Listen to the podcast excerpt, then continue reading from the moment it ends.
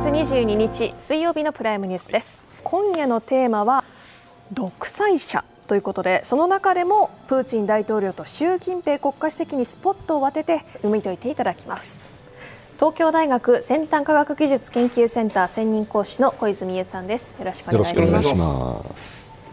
続いて中国ソ連研究がご専門で法政大学法学部教授の熊倉淳さんです。よろしくお願いします。よろしくお願いします独裁者とはどういったものなのか。プーチン大統領と習近平国家主席は独裁者なのか。国家のリーダーとしての実像を読み解いていきます。まず独裁体制とはどんな種類があるのか。こちらに4いくつか類型が分かれている中で4つ挙げてみました。まずサウジアラビアなど中東の王国に見られるのが君主独裁。続いてロシアのプーチン政権やシリアのアサド政権など個人による独裁個人独裁。続いて中国共産党に代表される支配政党による独裁支配政党独裁。そしてミャンマーなどの軍事独裁が挙げられています。独裁と聞くと悪い悪というイメージもありますけれども小泉さんはどのようにお考えですか？まあそうですね。あの決していいものではないんだとは思うんですけども、うん、まあ、その人間の作り出したシステムである以上は、まあ、それはあの利点も欠点も同等にあって、でまあ、現代の世界においては圧倒的に欠点の方がまあ多いということはまあもちろんそうだと思うんですよね。ただ、まあ、例えばその民主主義の国家とあの、まあ、独裁とか権威主義と呼ばれてい。る国を比べてみると、まあ、例えばその時にこの独裁の方がうまくいくんじゃないのというようなことってよく言われますよね。そのリーダーが迅速に決定して全てを決められる、議論の時間を使わなくていいとかですね、あと、まあ、例えばこの、えー、君主独裁とか個人独裁の場合って基本的にリーダーずっと同じなわけですよね。はい、プーチン大統領は2000年に就任してうち4年間お休み期間はあり首相としてお休み期間はありましたけど、うん。はい、えー、それを除くともう19年ロシアのリーダーやってるわけですから、うん、まあ、こうずっとプーチンのロシアであり続けている、まあ、そのお休み期間中も実質はプーチンのロシアであり続けてきたので、はい、まあ、なんとなくこうロシアという国の方針がそのぶれる恐れは確かに少ないわけです、うん、いいいい方向にも悪い方向にもぶれない。からその例えばアメリカとかみたいに政権が変わると、まあ、今まさに我々はアメリカの政権が変わって、方針が大きく変わるんじゃないかというような、つまり予測不可能性を心配しているわけですけども、うん、まあ、あの個人独裁の国だと良くも悪くも予測不可能性は極めて高い、うん、良いところはおそらく良いまんまなんだろうし、うん、悪いところは多分悪いまんまなんだろうということが、まあ、予測がつくと、まあ、そういうような意味での利点はあるとは思います。ただ、まあ、私もあの短い期間ですけどプーチンのロシアで住んでみて、はい、えー、まあ、民主主義の日本とえーまあ、当時まだプーチン独裁とは言えなかったと思いますけども、うん、それでもやはり権威主義的な傾向の強かったロシアを比べたら、うん、いろんな不都合があっても私は民主主義の国に住みたいなという率直な気持ちはありますけど、何が違うんですか？なんか息苦しさとかよく言うじゃないですか、うん、やっぱり住んで住んでると息苦しいんですか？息苦しいって別に酸素濃度とかそういう何何かこうい生きづらさ、何があるんですか？あのー例えば私あの以前国会図書館の調査員をしてたことがあるんですよ、7年ぐらいやったんですけど、こう本当にいろんな人たちが議員会館とか国会前に来てデモしてるのが聞こえるんですよね、執務室の中から、で右もいれば左もいれば、それとは全然違う軸の主張の人たちもいて、まあ、でもこう暴力沙汰を起こさない限りは基本的に 好きにデモしてられるわけですけども、ロシアの場合は平和的なデモであってもそこに機動隊がなだれ込んできて、警棒でバシバシ叩かれて、で容疑もはっきりしないまんま気軽に拘束されちゃうわけですよね、はい、やっぱこれがその一つは恐ろしさだと思いますしもう一つはやはりこうその腐敗ですよね、うんうん、あのただ日本にももちろん腐敗ってあるんですけど、はい、腐敗が構造化されてしまうということが、うん、まあ、その独裁に関してよく言われる、うん、その独裁者に渡りつけないと何にも進まないから、うん、みんながその裏ルートを作って、はい、独裁者の下の下の下の人ぐらいに渡りつけようとすると、うん、でそれがこう結局社会の隅々までずっと独裁の構造化されたネットワークになってしまうので。はい。はい。コネとか賄賂がないと何にも進まないっていう社会に最終的になってしまうんだと思うんですよね。でやはりこうロシア人もウクライナ人、まあ、ウクライナは独裁国家ではないですがやはりこう旧ソ連のその汚職カルチャーってあるわけで。はいでそういう旧ソ連の国々の人がいるとかやっぱり一番不満に思うのはそこなんですよね、うんうん、何するにも賄賂がいるんだと。これはそのカザフスタンとかそういう国々もそうですね、うん、そういうところがその息苦しいというよりは、うん、あのむしろこうなんでしょうね。息苦しくなるほどのルールがちゃんとない、う。ん、あのその独裁者であるとか、あの支配層のあの思惑一つで物事が簡単に変わってしまうかもしれないし、本来その法律に書いてあることとか、はい役所のサイトに書いてあることが、うん、その通りいかないわけですよ、はいはい、だってお前来れないだろうとか言われてしまう、うん、そこの辛さ生きづらさみたいなもんじゃないかと思いますね、私は。熊倉さんはいかがですか、はい。あのまあ、息苦しさというのとはちょっと違うかもしれませんけれど、はい、そういう、まあ、コネがないと生きていけないとか、うん、あの賄賂なり何なりがあのないと、うん、あのまあ、あのいい暮らしなり、はい、あの人生の次のステップに行けなかったりとかいろんな問題が確かにあると思うんですね、その点でいうと、うん、あの中国は2010年代に反腐敗を、まあ、徹底してやって、はい、でこれはある意味あの政権のまあ、求心力を高めましたし、はい、またあの草の根において中国共産党の支持を、まあ、あの改めてあの、まあ、高めるというか、改めて支持があることを確認するような、うん、えー、そういうあのきっかけになったんじゃないかなというふうに思いますので、えー、この支配政党独裁、まあ、あのいろんな言い方があると思うんですけれども、はい、あのこれでやっていくっていう時に、うん、あのそういう、まあ、時々ですねそういう自浄作用みたいなものを働かせて、うん、えー、支持を確認するっていうことをやるんですね。たただね、その今の話、反腐敗運動って、まあ、習近平主席主席になる前もしやっていたのかな？もう全国的にその汚職撲滅というのをわーっとキャンペーン張ったじゃないですか、あれはでもちゃんと公平な汚職撲滅だったのか、まあ、専門家の方うちの番組なんかでもよくその辺の話を伺いましたけど、専門家の方に伺うとその皆さん皆さんおっしゃるのは政敵を、まあ、撲滅するための、まあ、汚職腐敗だと。要するに自分の手下の汚職と性的の汚職であれば明らかに性的の汚職を厳しく弾圧したっていうこれはあありです話ですか？そうですね。あの大物を叩く、えー、はい、虎を叩くっていう時にはですね、はい、やはりこう性的を排除するっていうのがとても重要になって、うん、えー、あのきましたからそういうものに対する一般の庶民の見方っていうのは割と冷めていたっていうようなあの指摘がありますね。ね。まあ、例えばあの私も2010年代の中頃に北京におりましたけれども、はいはいはい、あのタクシーの運転手とちょっと話している時なんかに、はい、まあ、誰それが失脚したらしいねみたいなニュースが流れてきますね、うんうんうん、でそういう話になると、まあ、別にそんなの関係ないよとあの日々の生活に関係ないよみたいな、うん、そういう話になりますね。ただそれがどんどんどんどん下の方に降りてきてですね、うん、あの汚職はいけませんよと、はいはい、賄賂も取っちゃいけませんよと、はい、で宴会はアルコール抜きでやりましょうと、うん、2010年代の後半に私が中国に行った時はもうあのブドウ酒だと思ったものがワインだと思ったものがそうじゃなくてブドウジュースだったなんていう時もありましたけれど、えー、アルコールがあの、まああのまあ、宴会から消えたわけですね公務員の宴会から、はいはいはい、まあ、そういうふうになってくると、うん、まあ、それは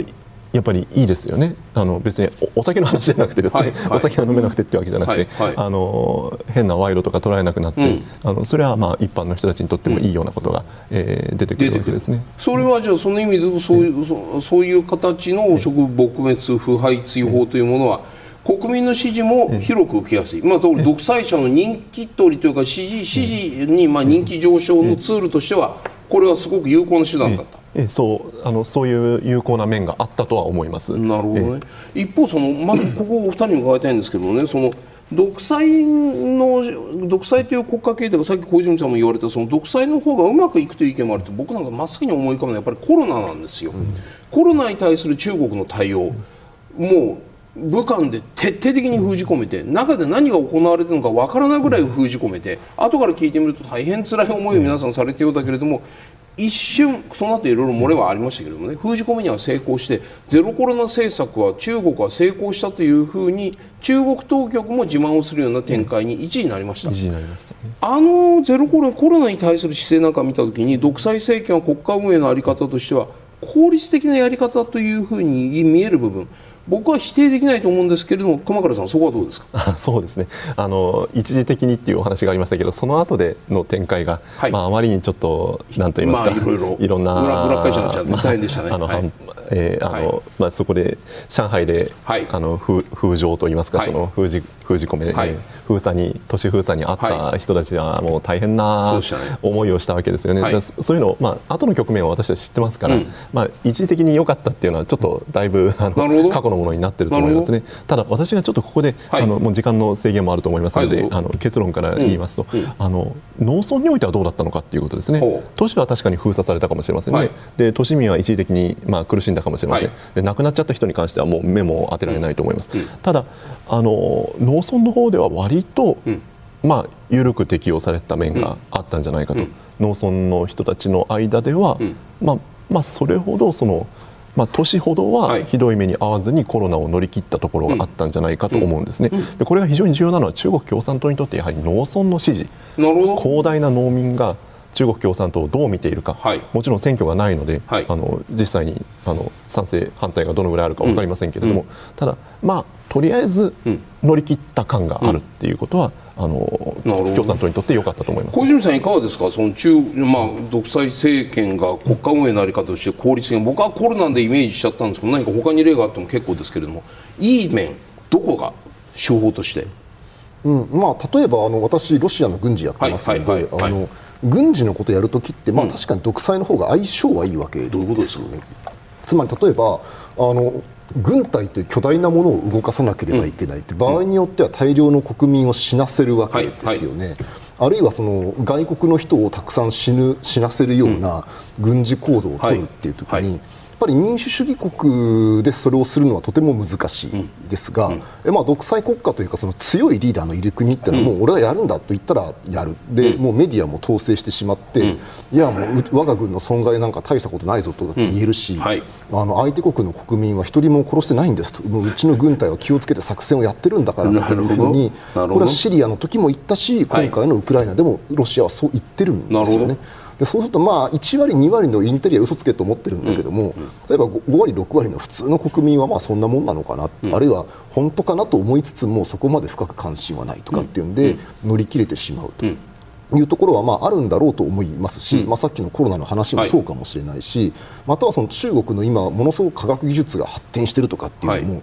ぱりその国が、あのー、強権的にもこの分野に重点的に投資するんだみたいな指導ができる部分って結構あるんじゃないのかなと思うんですよね。でその効率の良さ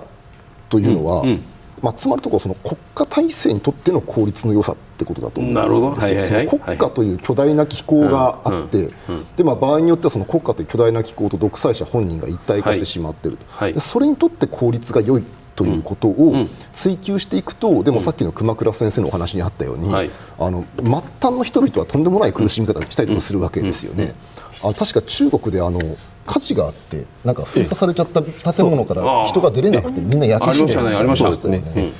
ある意味でその国家の例えばそのじゃあこの中国人民共和国という国家にコロナウイルスを蔓延させないんだという目標から言うと、まあ、それはある意味で合理的なのかもしれませんよね。でもそれってなんかそこで生きてる一人一人にとって何かいいことありますかっていうと、ないと思うんですよ。だからあの本来その国家というものにとっての効率の良さと、そこで生きてる一人一人にとっての,、あの幸せか不幸せかっていうのは、ある程度相反する部分がおそらくあるんじゃないかと思って、そのバランスを本当は取らなきゃいけないと思うんですね。ところがその国民一人一人という部分がすっかり写生されて、うん、国家にとって良いから、うん、あの独裁体制というのは効率的だといえばそうといえばそうなのかもしれませんが、うん、さっきの話に戻すと本当にその国に住みたいですか？っていう話ですよ。小泉さん、プーチン大統領というのはそもそも独裁者になるような素質みたいなものがあったのかいかがでしょう？うんまあ、そもそもじゃあ独裁者の素質って何かってちょっと私はなんかよく分かりませんけども、あのプーチン大統領がそもそもまあその99年大統領代行になって、はい、2000年に正式に大統領になるわけですけれども、うん、その時のロシアってもう混乱と疲弊の極みにあるわけですよね。経済はもう非常に疲弊しているし、うん、でそれから例えばさっきさっきの汚職の問題がありましたけど、はい、汚職が本当にはびこってて、うんまあ、例えばその昔の90年代のロシアのガイドブック見ると、うん、警官には近づくなって書いてあるわけですよ、どういうですか？なんか賄賂要求されるから。とかあの私もロシアの警官に賄賂要求されたことありますけどもそういう社会だ公的なシステムがみんな信じられないし、はい、あの人々の暮らしも貧しいし、うん、で政治はもう大混乱して、うん、エリツィン大統領はもうレームダックになってるっていう時代ですよね。という時にそのプーチン大統領という KGB 出身の非常にこう強いリーダーシップを持った人が、選ばれてきたという時に国民はやっぱり期待したと思うんですよね。あのエリツィンは太ってて酒飲みだけど、うん、プーチンはシュッとした締まった体型してるし、酒飲まないタバコも吸わないって言ってるし、でまあ、体も健康であると。でこの人だったらやっぱロシア立て直してくれるんじゃないかって期待が持たれたし、やっぱりプーチンはそれに応えようとしたんだと思いますね、だからあの私はあの以前別のところで言ったことがあるんですけど、はいあのプーチンの自己認識としては、うん、その戒厳令が出された町の戒厳司令官みたいな、はい、そういう認識があったんじゃないかと思うんですよ、うん、つまりこうひっちゃかめっちゃかになっているものを立て直すために、私は選ばれていると、だからそのために強権も振るって秩序を回復するのだ、はい、国力を回復するのだというあの彼なりの愛国心は間違いなくあったと思うんですよね、ただそれその結果、まあ、あの KGB 流にあの強権をバシバシ振るったと。さっきあの汚職撲滅の話がありましたけど、うん、プーチンまさにこの汚職撲滅をやるわけですね、はい。はい、で確かに治安は良くなった。し、うん、そのプーチンに歯向かう富豪たちはバシバシ粛清して、うん、一部は牢屋にもぶち込んでってことをやった、でまあ、もしかするとこう反体制的なジャーナリストなんかもプーチンの命令で殺されたんじゃないかと言われている、でそれをじゃあ2期8年やった時に、やっぱり彼は安心して引退できなかった。ったんじゃないかと思うんですよ、それは国が心配で自分が心配で？自分が心配でじゃないですかね、おそらく最初はやっぱり国のためにだと思ってややるというあの純粋な愛国心がこの人にあったと思います、はいはい、ただその純粋な愛国心のためにやってるうちに、うん、その結果やったことが心配すぎてやめられない、うん、というような、うん、その自分の権力に絡め取られるみたいな、あのことが起きたんじゃないかって気がどうも私はするんですよ、ね、だからその独裁者の素質があるのかどうかってことは分かんないんだけども、彼なりに一生懸命やったら独裁者を続けるしかなくなってしまったというようなメカニズムが何かあったんじゃないかという気が私はします。苦しんでると思いますじゃあ。本来俺はこんな政治形態やりたくなかったんだと思ってる。まあそんな情緒的なその振り返りをしてるかどうか僕知りませんよ。でも自分が望んだリーダー像に彼は近づいてるのかどうかっていうふうにあえて横から見た時に望んだ今政治スタイルだというふうに思いますか？まあやっぱりこんなに長く大統領から降りられなくなるとは、うん少なくともその99年にエリツィンに大統領代行に任命された時には思ってなかったんじゃないかと思いますね、であのこのプーチンが就任する前後のことを追ったドキュメンタリー番組があるんですけど、あのまあ、本当ずっとプーチンに密着取材するんですが、非常に印象的なシーンとしては、もう大統領になるとね、そその辺のバーにも飛び込めないんだよと、うん、だけどいつかまたそういう生活に戻れると俺は期待してるよというふうに記者に対して、まあ、そのドキュメンタリー監督に対して語るシーンがあってあれはおそらく嘘ではなかったんじゃないかなと、少なくとも1年生大統領の頃のプーチンはそうだったんじゃないかなと私は思います。習近平氏はどうだったんでしょうか、熊倉さん。あそうですね、まあ、もともと、えー、中国共産党というのは、まあ、あのごご存知の通りこりピラミッド型の、えー、組織で、うん、あの民主集中制と呼ばれる、まあ、はい、あのレーニン的な、あの政党ですよね、うん、でそうすると、まあ、上の人が決めたらそれに従うのが当たり前なのでそもそもずっと独裁者 なんですよね、えそういう意味では、うん、ただやっぱりその独裁者と一言で言っても、われわれが思うやっぱりこれは 独裁が強まってるなというような、まあ、事態が2010年代を通じて、えーまあ、2010 3年にまあ国会席になったというのはありますけど、はい、まあまあ、その前に総書記になってそれ以降ですね徐々に徐々にこうあの強まってきたっていうのはあると思います。うん、で、えー、まあまあ、先ほどのその反腐敗もそうなんですけれども、うん、まあまあ、やはりこう、あの国家主席の任期を撤廃したっていうあたりにはもう、あの完全にこれはあの最後までやると、うん、えー死ぬまでやるようなモードに入った、はい、えー、えー、わけですね。うん、でまあ、後継者を選ぶのも、まあ、うん。あのなかなか怖くて あのできないんじゃないかと推測されるような、うん、えー、状態にも、えー、なっていったということで、うん、まあ、明らかにこう独裁者のジレンマみたいな、えー、状況、えー、独裁者にとって次のあの後継者をどう選ぶのかっていうのは。やっぱりそれさっきのプーチン大統領のお話と同じですか？やっぱり独裁政権が強くなるにつれかえって後継者を選べなくなっていく。自分が続けるしかなんて言ったらいいんだろう。生きる道がなくなるみたいなこういう理解ですか、えー、そうそうですね、まあ、あの2010年代の中頃にたくさんのその、まあ、あの反腐敗闘争を通じて、まあ、たくさんのあの、はい、人をあの追いようと、はい、まああの、はい、もうすでにそうですね、えあの失脚させたわけですよね、うんうん、そういういろんなところに、まあ、うん、自分に向けられた恨みがあるっていうことはもちろん、あの承知してるでしょうし、でまたあのまあまあ、今もう3期目に入ってですね、はい、あの前人未到の境地に入り始めたわけですよね。うんうん、そうすると、まあ、本当にあの周囲が信じられないと。いう状況あの人間不信のような状況にもなるだろうというのは、うん、あの推察されます、うん、まあ、それもあって、うん、えー、側近は、えー、今までこれまで長く、えー、彼が習近平自身が地方幹部だった時から、えー、時間を共有してきた人たちで側近を固めてるっていうことがあって、まあ、ますます独裁者らしくなっていくということになると思います、独裁者になるとね、えー、熊倉さんその、周りが忖度してその本当の話が伝わらなくなるっていう傾向が、まあ、前提としてあるとした場合にね、よく例えば日中首脳会談とかその首脳会首脳会談の意義って何ですかっていうようなことを言うときに特に独裁国家との首脳会談に臨むにあたってこれ外交関係の人から言われるんですけれどもそれは伝わってないから。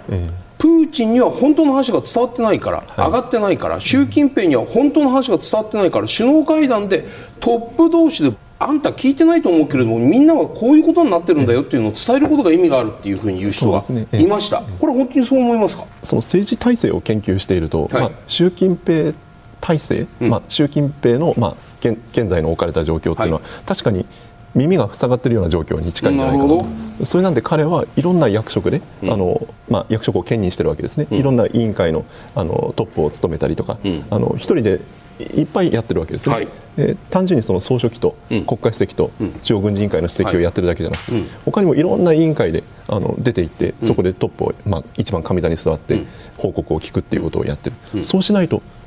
いろんな情報があのまあ、あの自分の耳で聞くことができないでしょうし、また自分の決定を貫徹させるっていうことができない、という状況にあると思います。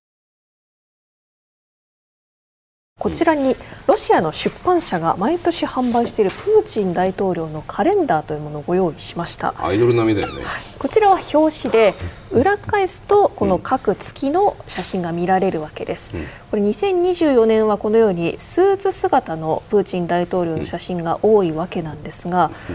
まず小泉さんこの写真というのは一応ロシアの出版社が出しているわけなんですがプーチン大統領ないしは国の意向というのはどのくらい入るものなんですか？うん。まあ、あの出版社が出すものなので別に国がこういうカレンダーを作れと命じているわけではもちろんないですけども、うん、まあ、逆に言うとこの経済活動として出しているものなんで、はい、まあ、ある程度こう受けを狙って作ってるわけですよね。つまり国民が見たいプーチン像が、まあ、ここにある程度反映されていると考えていいんじゃないかと思うんですよ。でそうすると、まあ、あの例えばこの表紙が、はい、こちら2023年と、ね、2023年これホッケーやってるプーチンなんですけど、はいプーチンって今年71今月71歳なんですけど、うん、71歳になってまだホッケーやってるんですよね。で今も今もやるやってみせてる？これあのこれ毎週だか毎月だか、はい、閣僚を集めて閣僚ホッケー大会をやってるそれは閣僚かわいそうですよ。そうですよね。はいどうぞ、えー、まあやっぱあのちょっとプーチンに忖度してプレーしてるんじゃないかという噂は前々からどうぞ、えー、ありますし、はいはい、一回プーチンあの転んじゃったこともあるんですけどね、えー、でもこういうそのスポーツマンのプーチン、で、エリツィンとは違って酒を飲まないプーチン、うんうん、えー、スポーツにで体を鍛えてるプーチンとか、うんあとはこの裏返してもらうと結構こうプーチンってこう他にもスポーツをやってるし、まあ、やっぱ柔道家ですから柔道のシーンとい。うのは必ず入りますよね。あとはこの軍隊の前にいるプーチンっていうイメージも必ず入るんですよ、うん、例えばこの右側のこの2023年の方を見てもらうと、はい、あの海軍のパレードに出席しているプーチンとかですね、はい、これもプーチンの肝入りで海軍総司令部をサンクトペテルブルクに移させてでそこで毎年こう大海軍パレードをやるというのがやっぱ一つプーチンの見せ場なんですよ。なるほど。であったりとか、うん、あとそのスポあの山の中で岩の上に座っているプーチンとか、うんねはい、全体的にこう強さとか頼り,、頼りになる感じとか。うん。まあ、そういうものをプーチンも見せたいからこういう綺麗な画像を大統領府は出すし、うん、それが国民に受けるから出版社もそれをカレンダーにするっていう、うん、まあ、そういうなんか一種の強制関係があるんでしょう、これ政府ロシア政府が作ってね要するにその要するに費用は政府持ちで作って大量に配ってそれぞれの役所に貼りなさいとかって言うんじゃなくてなんていうんですかこれ？商売物で売ってるんですか？あもう普通に本屋さんとかで売ってますしね。買うんですかみんな？あの買う人はいるでしょうね。あの明らかに観光客向けのお土産で売ってるなっていうのもあるんですけども、うん、でもやっぱりこういやもう俺の部屋に大統領のカレンダーを掲げたいんだって人はまあいると思いますしもともとロシアってこう公的な役所の偉い人とかって、はい、あの部屋に大統領のの写真を飾るんですよ必ず。ご親衛みたいなイメージですね。まあ、みたいなそのわ我が国私はこのリーダーの一番下のところのトップとして働いてるんだというようなそういう意識ですよね。はあとあのロシアの学校にも大統領の写真とかあ、そうなんですか。じゃあ大統領変わったら写真変えるんですか。変えます変えますね。あ、そうなんですか。であの大統領と首相を並べるんですよね。ですからプーチンが大統領にあ首相に退いて、はい。メドベージェフが大統領の時ははい。ちゃんと順番を入れ替えますし、意外とそういうところはロシア人って律儀にやるんですよ。だからまあそういう文化がもともとあるので、はい。まあ、この国家指導者のカレンダーを家に飾っておくってことが我々が考えるほどキーなことではない。とこあるでしょうね。ほう。まあ、一人の推しとして多分か部屋に飾るわけだと思うんですけれども、2023年と2024年版というのは、こうテイストが違うように見えるんですけれどもこのアピール方法、あるいはこう受けるプーチン大統領像っていうのは変わってるんですか、まあ、確かにちょっと2024年版は背広姿のところが増えたなという感じはしますね。はい。えーでこれよりもっと前だとプーチン結構自分の裸体を晒してましたよね、上半身馬とか馬馬。馬とかあの泳いでるシーンとはいはいはいはいはい。かあのあったんですけどあれってさカレンダーとかカレンダーとかでしたね、ええ。まあ、カレンダーに限らないと思いますけどあので、まあ、実際、プーチンってあの KGB 出身ではい。柔道家でもあるから確かにこう、い、いはい。胸の筋肉とかしてたわけですよね。まあ、やっぱそれがさすがに70代に入ってきてちょっとその辺の衰えとかもあって、まあ、あの裸を見せるのはやめて、こうビシッとスーツを着込んだりとか、この軍の幹部の前でかっこいいところを見せると、まあ、そういうところにシフトしてきてるのかなという気はしますね。こういうこう例えばじゃあ大統領選挙が近づいたら背広、そうじゃない時にはあの政治的なアピール、もっと若かりし頃にはそのいやこ違うかもしれないけどもセックスアピールみたいなね、男性らしさをアピールみたいなね。そういうものっていうのは国民に対するアピールなのか組織に対するその威厳を保つためなのか。カレンダーのその目的っていうのはね一般的な大衆に対してのアピールそっちが狙いなんですか？まあ、あのそれが大きいと思いますね、はあ。で大前提としてロシア人はあの、はい。カレンダーが大好きなんですよ。あの本当ですか？これはかなり小さいですね。あのロシアの、はい。なんかこう会議とかに行ったりとか、はい。ロシアのどっか役所を訪問するとかっていうと、はい。なんかこんな巨大なカレンダーくれるんですよ。1メートル以上。貼るとこないじゃない。ですしそもそもこんなのスーツケースに入んないじゃないはいはいはい。毎回苦労するんですけど、はいこんな巨大なカレンダーになんかこうセロファンの紙がついてて、うん。今日はどこっていうのをこうあ合わせてこう場所を動かせるようにしたセロファンかかなり凝った紙もいいカレンダーをあれするんですね。ほう。だからロシア人にとってはこのカレンダーってのはその一種のお土産物でもあるしまあ、家の中のその装飾品でもあるし、というところにまあこの大統領の姿を登場させているので、まあ、やっぱりこうロシア人の想像力としては、まあ、こういうカレンダーを作れば当然みんな家に飾ってくれるんだろうな、あるいは友達にお土産で渡してくれる、まあ、友達には出さないかもしれないですね、何らかのお土産にしてくれるんだろうなというような、まあ、なんかそういうその国民に対するアピール効果だと思いますよ、やっぱり。僕なんだろう。人気商売のうん非常に苦労されているそのうん人気商売のこうぐなんか真髄みたいなものを伺っているような気がするんですけれども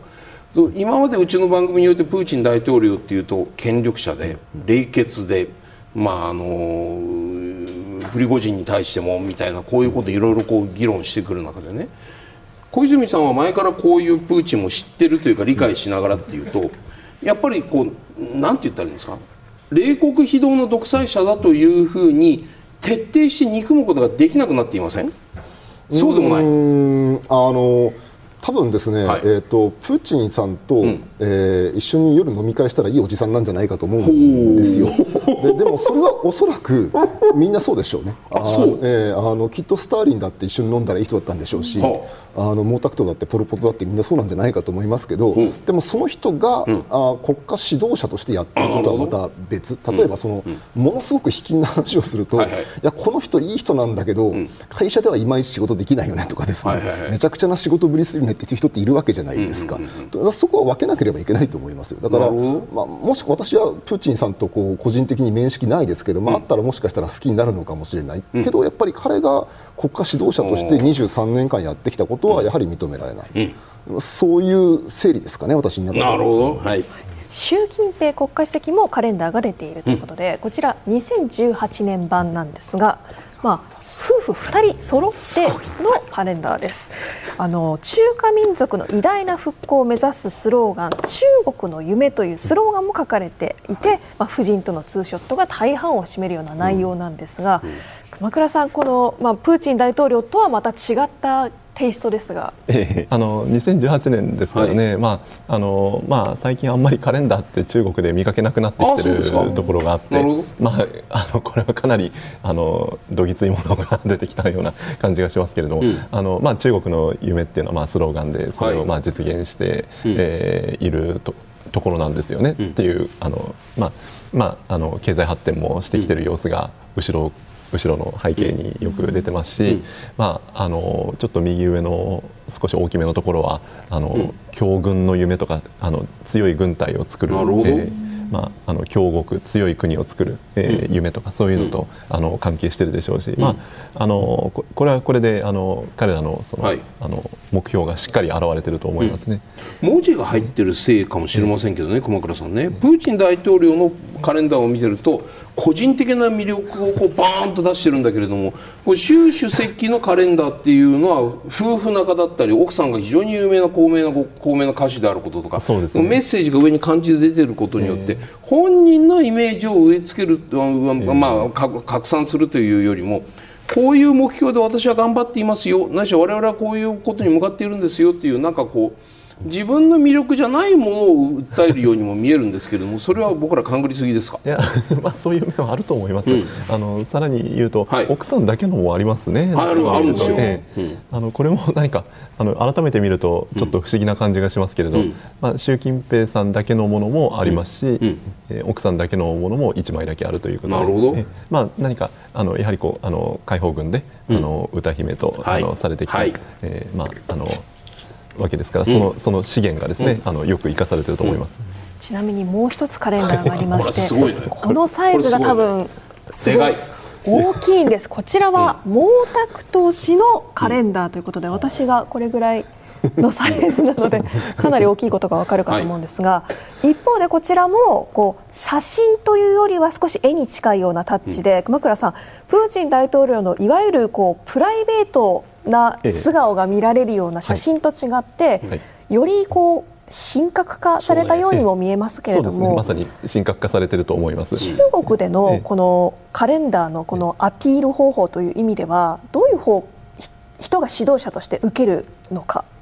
まあ、まあ、そうですね、あのまあ、どういう人が指導者として受けるか、まあ、あの応用な感じがしてあの滑腹なあの体格であの滑腹な感じが、あのしまして、まあ、そういう方があのやっぱりどどしっとしていてですね、あのいいんだろうっていうのは、まあ、こういうあの、えー、絵面あの絵柄からもよく、あの分かりますけれど。も、えーまあ、何何よりやっぱりこのなんていうんですかね風格っていうんですかね、こうあのやっぱりあの中国のその大国であることをこう代表してるっていう感じが、あのあの彼らにとっては素敵なそういうチャチャームポイントなんだと あの思いますけど。小泉さんね。これ2024年の来年のカレンダーなんですよ。でそれが日本でも買える。でこういう大きなものというものが日本でも買えるということは多分中国においても多分人気があるんだろうと。でもうとっくにその国家主席の席もう亡くなられている方ですしそれがいまだにこういう形で例えばロシアにおいてですよ。スターリンのカレンダーが売れてますか？ブレジネフのカレンダーが売れてますか？そこはいかがですか？あのなんていうかネタグッズとしてはあります。ロシアえあのあるんですけども、はい、やっぱりこうスターリンに関しては今こう、スターリンの肖像を掲げたいという人は、うん、まあ、相当極端な政治思想の持ち主ということにはまずなると思いますし、はい、だからやはりこう装置ですね。こうみんな、うん、あのソ連という国に対してあの時は強かったすごかったというイメージはある一方で、はいはいはい、その個々の特にその戦後の指導者たち個々人について、はい、あんまりみんなカリスマ的な魅力は感じてないんですよね。だからその国家としてのソ連はすごかったねと、はい、だけどじゃあそのブレジネフをなんか今でも心から敬愛してるって人は、まあおそらくいないでしょうね。ブレジネフの個人的な側近だったとか人物は違うかもしれませんけど、うん。うん、国民的ヒーローではないと。でえー、ゴルバチョフに至ってはこのソ連を崩壊させたどうしようもないやつだというようなイメージになっちゃってて、でその後にやってきた初めて民主的に選んだエリツィンは、まあ、その政治指導政治混乱を招き、はいはい。経済めちゃくちゃで、はい。本人は酒飲みでということなんで、まあエリツィンカレンダーもないわけですね。うとやっぱり一番こうロシア人が今こうカレンダーにしたいなと思う人は多分プーチンなんだと思うんですよ。だからそこでこう我々から見たそのプーチンっていうのは、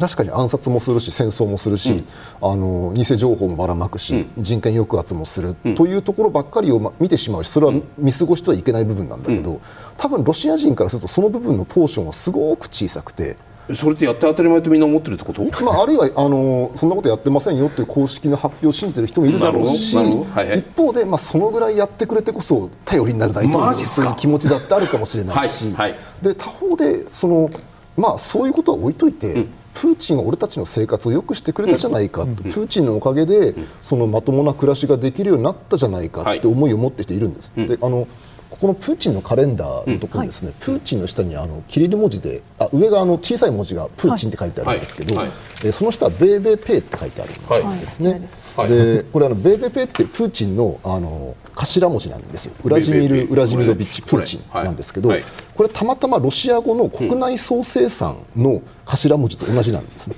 GDP のこと？G- GDP をロシア語ではこのベーベーペーって書くんですよ。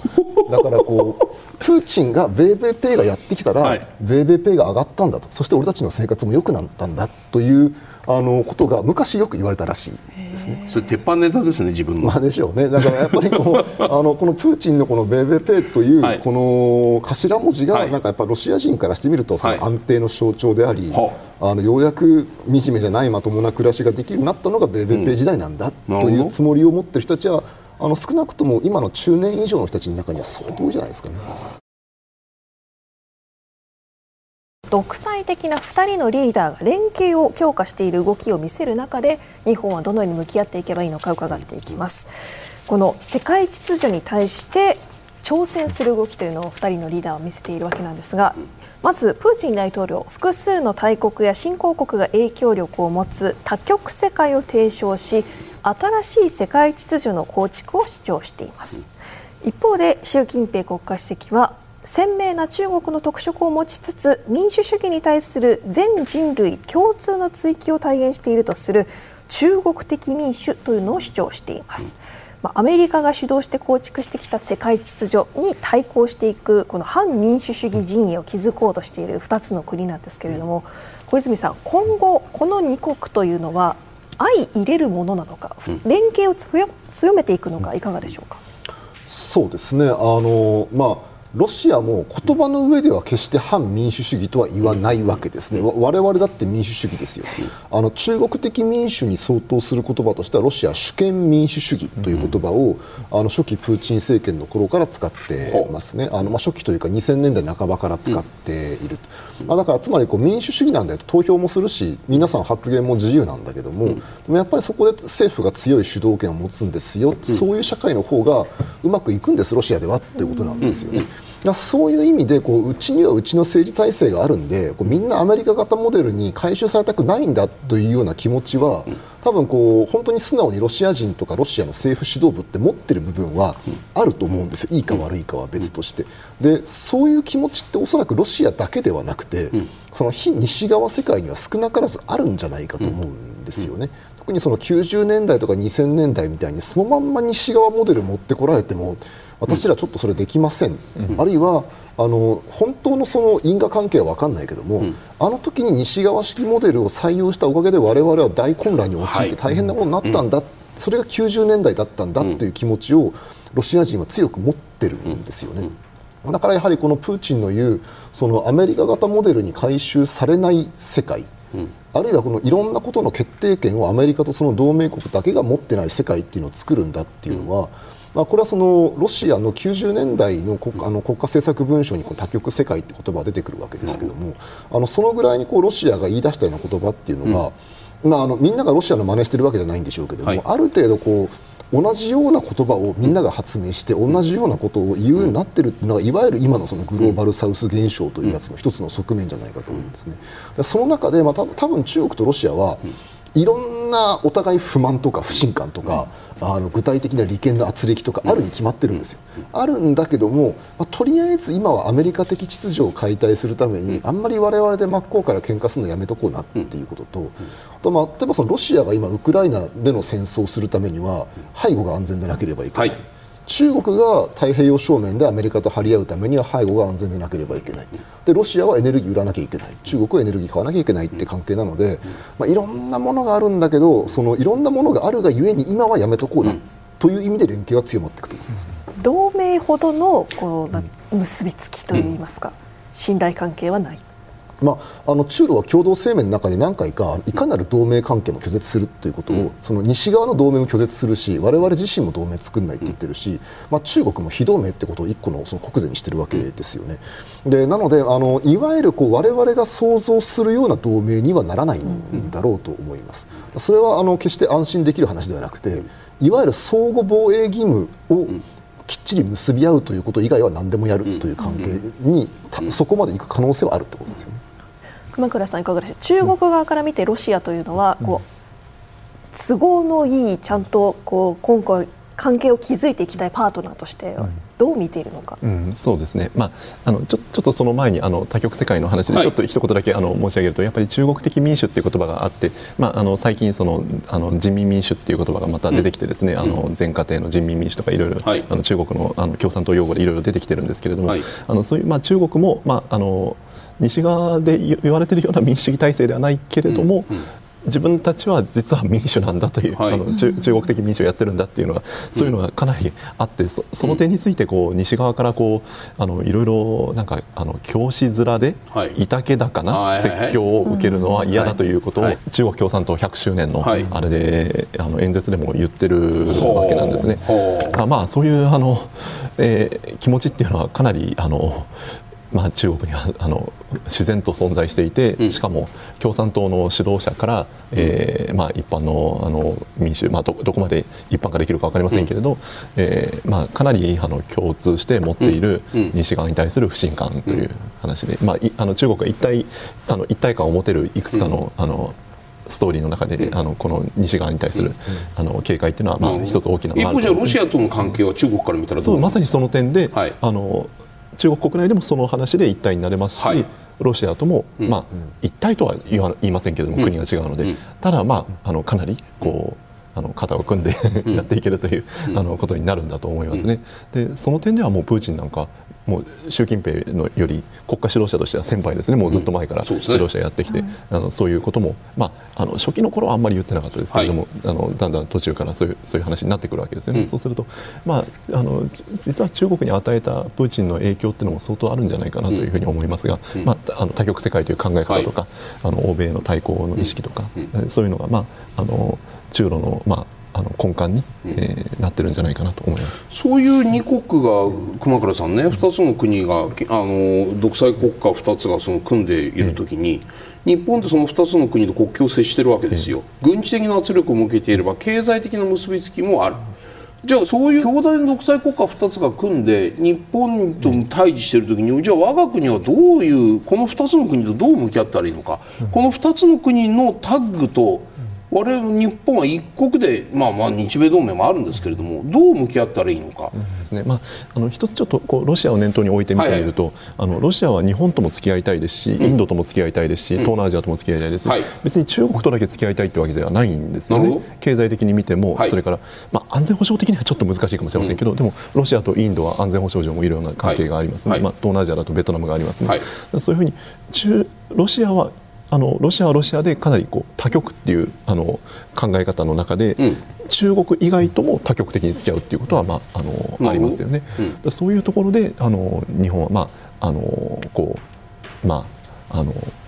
向こう側がそういうふうに考えてるっていうとあの、まあまあ、把握してあの付き合っていくことが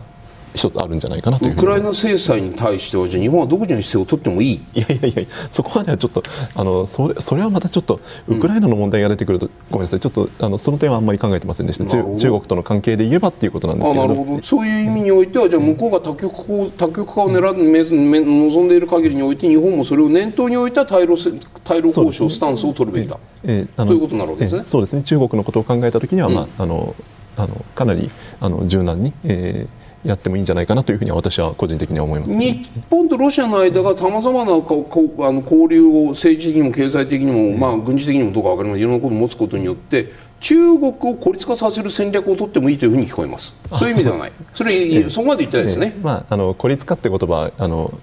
日本は中国とも付き合っていくべきだと私は思いますので、はいはい、あの孤立化っていう表現は使いませんけれども、うん、ただあの私はななんて言いますか中国とロシアの動きっていうのは、うん、前にあの対談したあの小泉さんと対談した時にも、はい、あのユーラシアのノリっていう言葉を使ったんですけれどもノリってノリがいいとかって。あそっちのノリですか？ノリを超えるノリじゃなくてこっちのノリですか？はい。あのそういう合唱連行、大陸国家の合唱連行ってかなり柔軟に動いているところがあると思いますね、うんうん、であのな何もその相手は独裁だから、はい、あの付き合いきれませんと言うんではなくて、あのできるところは付き合うしそうでないところは拒絶すればいいわけで、あのかなりこう柔軟に動いているところがあると思います、そういう大陸国家の合唱連行にあの、まあ、日本は、まあ、あの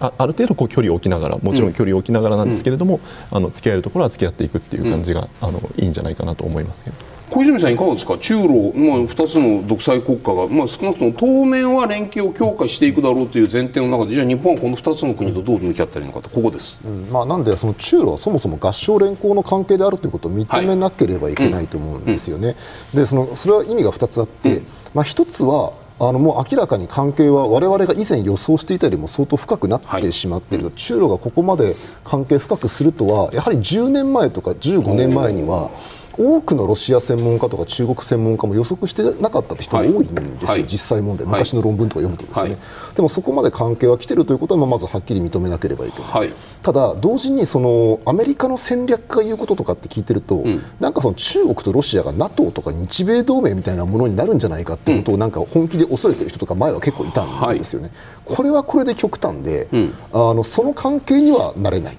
こう一定のリミットをはめて接近していってるんだっていうことを考えたときに、あのなんですかね、あの安倍政権の対ロ外交に関する安倍首相本人の発言とか、はい、その周りの人たちの発言を聞いてて、やっぱ中ロを接近させてはいけないんだ。と、はい。はい、だから我々がロシアと関係よくしなければいけないんだという話が繰り返し出てくるわけですけれども、じゃあ、果たして我々が、あのロシアと多少こう経済協力をしてみるとかってしたときに、うん、中ロ接近って本当に簡単に止まるもんなのかなって言って、私は極めて懐疑的ですね。あの今それをやってもおそらく私はあんまり効果ないんじゃないかと思うし、逆に言うとそこでじゃあ日本が一生懸命中ロを罹患しなければいけないほど、あのもう軍事的に一体の深い関係になるかというとおそらくそうでもないんだろう。そもそもそういうそのさっきその熊倉先生がおっしゃったノリですよね、はい、あのかなり柔軟な、はい、あの関係性を持つ大陸国家同士の関係であるという、うん、彼らの国家間関係像とか、うん、私たちがその同盟という言葉で呼んでるんではないような協力関係の在り方っていうのをまず理解した上で、うん、じゃあ我々どうするんですかと。例えばじゃあそのどうせ中ロ同盟にならないというのであれば、はい、私はどちらかというと今、ロシアに対してはウクライナでやっている戦争に関して日本同意できませんよと。それは日本の国益にならないんでというふうにはっきり言ったっていいと思うんですよね、うん、実際、今回、岸田政権はそうしてますけど、はい、それによってじゃあロシアが、うん、日本がそういうんだったらもっと中国だと言うでしょうけども、うん、でもまあ多分日本が制裁かけてもかけなくても中ロの接近度合いは多分同じだし。なるほど。で同時にあの本当の軍事同盟にならないということもおそらく変わらないし。うん。まあ、あのある意味で言うと我々の無力さをあの認識した上でそこを逆手に取るというのが日本の戦略になるんじゃないかなと思います、うん、それは形だけ？ポーズを取る取ることが意味があるというふうに思った方がいいということですか、まあ、私はそうあの、まあ、そのポーズを取るにしてもやっぱその、はい、ポーズ取るべき時に取ったか取らないかっていうのは私、とても大事だと思うんですよね。あの痩せ我慢でもやんなきゃいけない例えばその日露の関係一時的に確かに冷え込むことは冷え込むんでしょうけども、はいただ、じゃあ、あのー、今、ロシアという隣国が、はい、その侵略行為をやってて、うん、多くの民間人を殺してるって時に、うん、まあまあ日本は北方領土問題もありますしって態度を示すことは、うん、まあ、痩せ我慢なのかもしれませんけれども、まあ、でも痩せ我慢するべき時にする国としない国のどちらをユーラシアのノリでは重視するかっていうと私はやっぱり後者なんじゃないかなるほど。と思うんですね。なるほど。言うべきことは言った後でもその後ノリがあるとすれば戦争が終わりました。じゃあ制裁解除してじゃあここからしましょうか。って話もう一回やりましょうかって言った時にまたすっと戻ってくるのもロシアだろうと。こういう意味で。独裁国家だからなおさら話のリカバリーも早いぞってこういう理解でいいですか？まああのー、そんなに簡単に日露関係が戻せるとはやはり思いはしませんけれども、はい。はいあの例えばじゃあロシアが本当に今回の戦争をやめてですね軍隊をウクライナから引いたってい。う時に、あの逆に日本が制裁かけっぱなしだったらこれはこれでまた筋は通らないと思うんですよ、ただあのおそらくウクライナの戦争から簡単に手を引かないだろうという前提で言ってますけども、あのもしもそうなったら、まあ、当然日本からも何らかのロシアに対してあよくやってくれたねって報酬はあってしかるべきだと思います。そうはならないと思いますけど。それでは独裁者に囲まれた日本に必要な戦略と題してご提言をいただきます。では小泉さんお願いします。はい、私はあの価値というふうにしました。まああの一番最初の話に戻るんですけど、あの独裁体制国家を回す上ではいいのかもしれませんけど、そこに住んでいる国民にとって最適かというと私は決してそうではないと思うんですよねだからそもそも我々はな何を守りたいのかとか何を価値としているのかということを、まあ、考えながら独裁体制と向き合っていくべきだろうというふうに思っています。はい熊倉さんお願いします。はい。私は囲碁とさせていただきましたけれどもこの心はあの将棋とはちょっと違うという感じがします、大陸国家との付き合い方を考えたときにあの完全に相手の玉を取りに行くということはなかなか難しい話でそうそういうことはまあまずないわけですね、そうではなくて51対49であの日本のその、まあ、あのあの生存する空間であったりとか、えー、日本の経済力であったりとかそういう、まあ、あの日本の優位を取りに行くっていうことをあの考えたらいいんじゃないかと思ってこういう言葉にしました、はい、お二人ともありがとうございます。続いて視聴者の皆さんからの私の声をご紹介します。ありがとうございました。まずは熊倉さんにお伺いします、はい、北海道の60代の方からいただきました、はい、習近平主席はいかにも共産党の指導者という感じがします、かつてその親分であったロシアが共産主義をやめたのになぜいつまでも共産党一党独裁を続けているんでしょうか、うん、この中国の体制は共産主義に名を借りた官僚資本主義だと言いますがどう思いますか、うん、そうですね。あの中国共産党は、まあ、かつてはあの労働者、まあ、農民の、えー、政党だったわけですけれども、えー、それが、まあ、あのみんなの党というような形になりまして、えー、今では9500万人の党員を抱える、えー、党になって、まあ、もうこれがあの規制規制のあの、えー、体制になっていますから、うん、そこから変わるということはよっぽどのことがない限りちょっと、えーまあ、考えられないということだと思います。えーまあまあ、これからもあの自然なその、えー、運動として、うん、えー、この体制があの続いていくのが、まあ、あの自然な流れなんじゃないかなと思っております。小泉さん神奈川県の男性からこんなメール来てますロシア中国ともに独裁色が強いと言われていますがトップになると強大な権力を持つことは当然としてもその座につく前に最初は選ばれることに変わりはありませんしたがってそこには選ぶ側の意向も存在するはずですがその最初に選んだ国民の意識を我々どういうふうに見たらよろしいですかってこういうメールです。まあ、確かにその特にプーチンの場合はその選ばれた独裁者であるわけですね、今でもそうあり,、あり続けてるんで、まあ、その選んだ側の国民の責任というか、そのなんで選ばれちゃうのかってことは、別に国民を責めるわけではなくてそのロシア人のその指導者観とか、あの好みとかってことはちゃんと把握しなければいけないと思いますが、問題はやっぱりその途中からもプーチン以外事実上制度的に選べないようになっていくわけですよね。だからそこであのまだお前らプーチン選び続けてるじゃないかとロシア国民を責めるのもちょっと酷であると思います。はい、はい、続いて熊倉さんに伺います。茨城県の50代の方からいただきました。先制主義において少数民族などマイノリティの保護と弾圧の境界線はどこにあるのでしょうか、うん。うん、はい。実は私あの狭い専門は新疆ウイグル自治区なんですね。えあの新疆の問題、うん、政策を見ているんですけれども、はい、えー、まああのあのまああの簡単に言うとあの、まあ、中国共産党にとってこうあの自分の味方になってくれるような人を増やすっていうのを、まあ、共産党はやってきたわけなんですけれども、はい、そうでないあの、まあ、自分の味方になってくれなさそうな、えー、人に対しては相当強い弾圧を加えるということで、まあ、分けて投資するっていうことを、えー、やっていると思います、まあ、アファーマティブアクション的なものもやれば、はい、そうでないあの弾圧も同時に行われるという、えーまあ、ちょっと矛盾しているようですけれども、そういうあの事態が共存しているんだと思います。結局はじゃあ適正をなてな適適正を持つ国にないしは人種民族に対して集団に対しては切り崩すか壊滅あの殲滅するかってこの二択を今持っているってまあ、まあ、殲滅というかもう中華民族にしてしまうということですね。ね。はい。小泉さん、今日ね、独裁がテーマなんでね、人生相談みたいなメールが来てるんですけども、東京都の男性から、サラリーマンからすると、企業も独裁的な面は否めないと思います。民主主義でも結局良い指導者、まあ、企業で言えば良い経営者に巡り合うかどうかが問題で単純に独裁が必要悪とは言えないと思いますっていう。ワンマン経営者もいいじゃないかっていう、いい人ならばいかがですか？会社でも辞めるんですよね。あの国民は辞めれなくもないんですけど、辞めることがとてつもなく大変、です。私たちのこの人生、生活、全部を預けてるのが国家であるわけなので、やっぱりその簡単に辞められない国家指導者が、社長と同じようにワンマンであったら、やっぱり結構困るん。じゃないですか、なるほどはいはい、お二人ともありがとうございます。